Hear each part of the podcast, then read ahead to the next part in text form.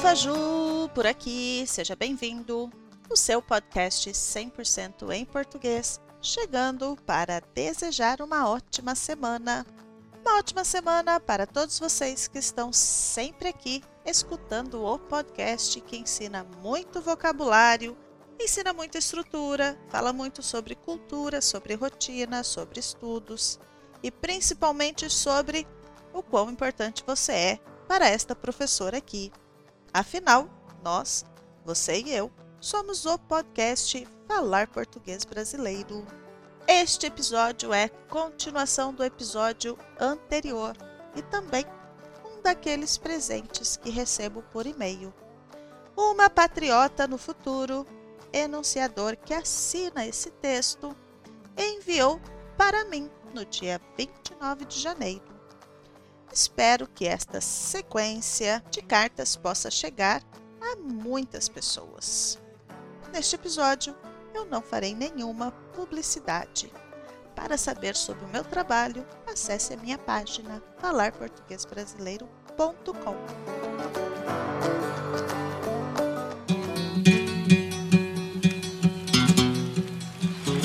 Curitiba, 29 de janeiro de 2023. Querido Simon, na última carta fui muito negativa, mas expressei meu desejo e desta vez quero que seja diferente. E o Deus dos céus me escutou. Tenho recebido notícias animadoras de várias fontes sobre venezuelanos que, encorajados pelo Espírito Libertador, que foi inspirado por você, estão fazendo coisas verdadeiramente extraordinárias. Soube, por exemplo, dos jovens venezuelanos que saíram às ruas para proteger ao povo indefeso que protestava pela tirania, a insegurança e a fome no ano 2017. Eles só usavam escudos feitos de papelão e ferro velho para se protegerem do ataque desproporcionado do exército. Porém, fizeram questão de deixar claro quem era a sua fonte de inspiração, vestindo camisetas com a frase Sou libertador. Ah, meu caro Simon, quando ouvi o saldo 163 mortos, a maioria deles garotos de 15 a 27 anos, me lembrei tanto das suas palavras. Quando a tirania se torna lei, a rebelião é um direito amaldiçoado soldado que dispara sobre seu próprio povo. Agora, um desses garotos, Neomar Lander, acrescentou: A luta de poucos vale pelo futuro de muitos. Também se ouve falar das caravanas de venezuelanos que caminham pela rodovia transandina, com poucas roupas e sapatos, naquele frio congelante, desde Venezuela, passando pela Colômbia, atravessando o Equador e chegando ao Peru, pelas montanhas da Cordilheira dos Andes que você e seus exércitos tantas vezes percorreram. Mas eles se encorajam uns aos outros, falando da sua façanha quando atravessou o páramo de Pisba, com seus homens que mais pareciam mendigos do que soldados, quase nus, famintos e sem armas, para finalmente vencerem o exército realista comandado por Morillo.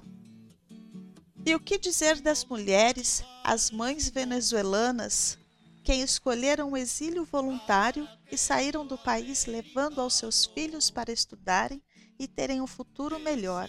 Conheci várias no sul do Brasil. Muitas delas são profissionais de alto nível acadêmico, porém dispostas a limpar casas, cuidar de crianças, cozinhar e trabalhar além das forças físicas, entendendo pelos seus ensinamentos que a verdadeira liberdade das futuras gerações só se consegue com educação. Enfim, meu caro Simon, eu não podia deixar de reconhecer em você a fonte de inspiração de tantos venezuelanos e animá-lo para seguir lutando porque valer a pena. Com grande agradecimento, uma patriota no futuro. Como candela tu voz.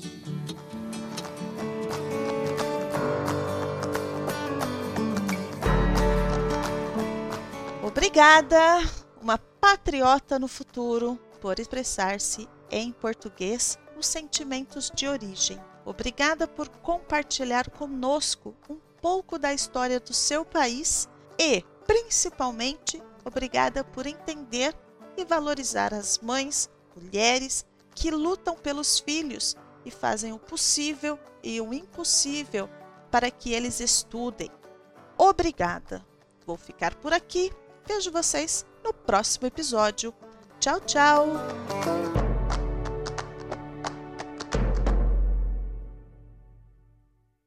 Este episódio foi editado por Ricardo Gomes, do canal Biologia in Situ.